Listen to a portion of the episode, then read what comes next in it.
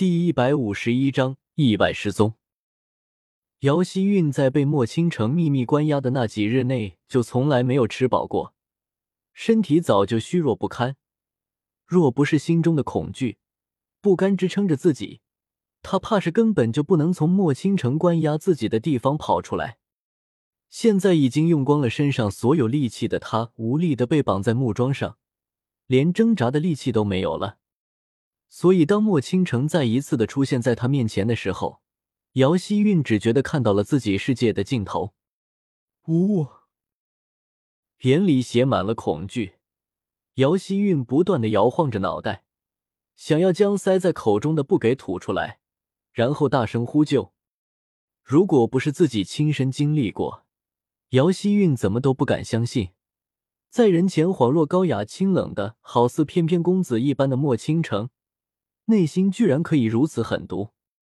姚锦兰口中的曾经他给他所用过的刑罚，莫倾城都一一用在了他的身上。无论他怎么哭泣、哀求，莫倾城都像是没有听到一般，面色冰冷扭曲的，好似从地狱里爬出的厉鬼。别担心，你的痛苦很快便会结束了。莫倾城俊脸紧绷。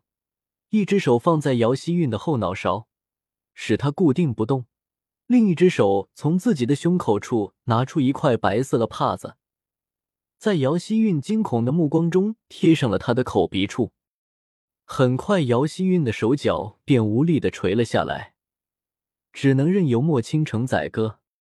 当姚锦兰从黑暗的世界中挣扎出来的时候，只觉得自己的脑子一阵一阵的疼的厉害。好似被人给重重打了一棒，到底是大意了，以为赈济灾民不会有太大危险，这才将零一零二给调离了自己的身边，却不想最后落入了被人给打晕了扛走了。虽然醒来过来，虽然已经知道自己别人给绑架了，但姚锦兰并没有急着想要逃出去，依旧躺在床上，看着头顶上淡紫色的纱帐脑子。脑子里却在盘算着，到底是谁将自己给劫到这里来的了。不过看着四周的不知，姚锦兰觉得自己应该感到庆幸，知道这个将自己给劫走的人对自己并没有太大的恶意，不然他现在待着的不该是这样有着美丽纱帐、昂贵陈设房间，而应该待在一个暗无天日的牢房里了。不是寻仇，姚锦兰想了又想。几乎都快将自己的脑子给想破了，但是还是想不出京城里到底是谁要如此大费周折将自己给弄到这里来。想不出，弄不明白，姚锦兰干脆就不想了，从床上起身，打开门，想要查看下四周的环境，只是人还未走出半步，就已经别人给阻拦住了。屋子的周围突然出现几个少女。其中一个穿着绿色衣服的女子手里端着东西，对着姚锦兰露出一个笑容：“姑娘，你终于醒了，终于醒了。”姚锦兰面色疑惑：“我睡了多久了？”绿衣女子单手拿着托盘，空出一只手，将姚锦兰拉到屋子里的桌子面前坐下：“姑娘已经来这里，已经睡了一天一夜了，这么久没有吃东西，姑娘已经饿了吧？”来吃点东西再说话也不迟。面前的女子笑意盈盈，姚锦兰目光平静静的看着她，并没有接过她手中递来的粥碗。绿衣女子见姚锦兰如此模样，也不生气，像是早就预料到了一般，对着她歉疚一笑：“姑娘，我知道将你弄来这里，你心情不会好，更加不会想要吃东西。可是你不为自己考虑。”也该给自己肚子里的孩子考虑考虑吧。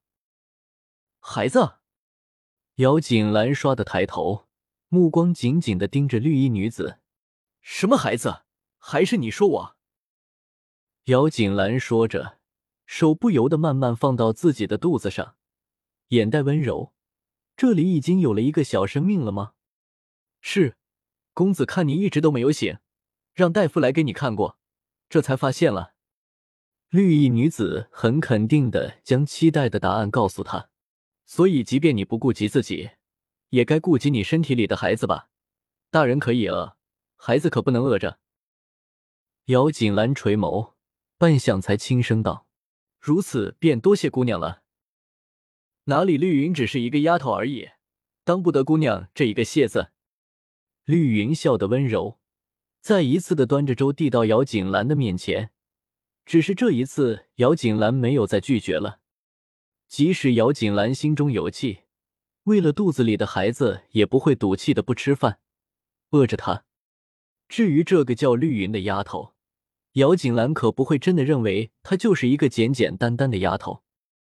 用过饭，姚锦兰从丫头的手中接过一块白色的帕子，将自己的嘴巴擦干净了，目光紧紧的盯着站在自己身旁，好似一直忙碌着，却又什么事情都没有做的绿云。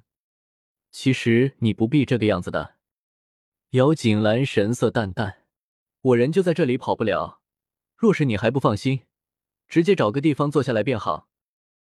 绿云眨巴眨巴眼睛，对着姚锦兰露出一个俏皮笑容。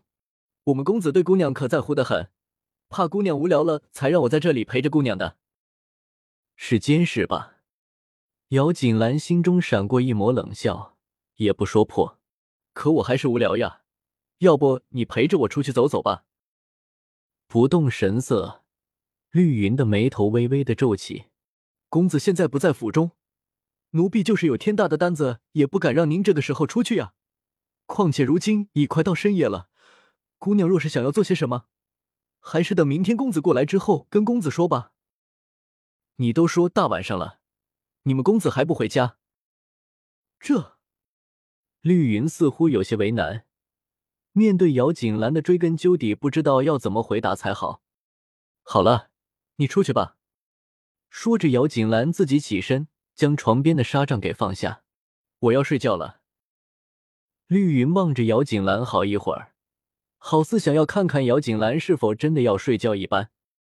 过了一会儿之后，感觉到姚锦兰的呼吸平稳之后，这才轻轻的关上门，退了出去。房间里恢复了平静。只是床上本已经闭上眼睛的姚锦兰，却又再次睁开了眼睛，出神的望着头顶的纱帐。这个时候，平南王府应该已经是一片混乱了吧？要说姚锦兰猜想的一点都不错，在林寒宁的坚持下，有关姚锦兰失踪的信终究是给送出去了。林一在自责之际去暗访，这才发现，原来在同样一个夜里。平南王府丢失的不仅仅是他们的世子妃，连带着被世子妃关注的姚希韵也不见了。暗房内，晕黄的灯光将原本黑漆漆的屋子给照亮了，却照不亮林一冷却黑掉的面庞。原本绑着姚希韵的那根黑色的木桩，割断的绳子还残留在上面，只是被绑在上面的人却不在了。林一站在原地。声音冷的犹如地狱爬出来的恶鬼，人呢？刚刚弄丢了一个世子妃不够，现在的暗卫连照看一个犯人的能力都没有了吗？平南王府的暗卫何时无用到了如此地步？跪在灵一旁边，穿着黑色衣服的男人惭愧的低下头，的不可闻道：“丢了。”林一低头。面无表情的看向跪在身边的男人，很好。一声赞叹，成功的让跪着的男人变了脸色，放在地上的双手无意识的抓紧，青筋暴起，好似在极力的忍耐着什么一般。黑风山下一个月，没有心情去追问原因到底是什么。林一丢下这句话，眨眼间人就消失在了这片暗房中。留下跪在地上的暗卫欲哭无泪。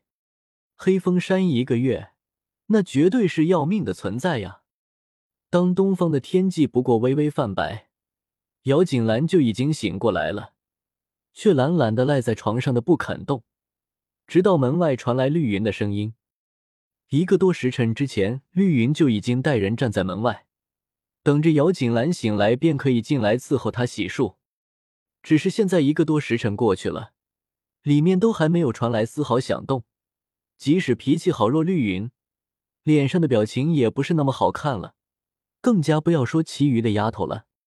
就在众人丫头接近告气在之前，屋子里终于传来了姚锦兰的声音：“进来吧。”绿云心里这才松了一口气，连忙招呼着众人朝这里面走去。等久了吧？姚锦兰说话的声音传来，绿云下意识的就想要摇摇头，却在对上他脸上那似笑非笑的神情，聪明的立刻停止了摇头的动作。都是做下人的，主子要奴婢等多久，奴婢都得等。还算是识趣。绿云的识时务让姚锦兰心中舒缓了一些，干脆也不再为难他们，任由着对方替自己将衣服给穿好，而后伺候着吃完饭。这下可以带我去见你们主子了吧？亦或是你现在还要告诉我，你主子不在？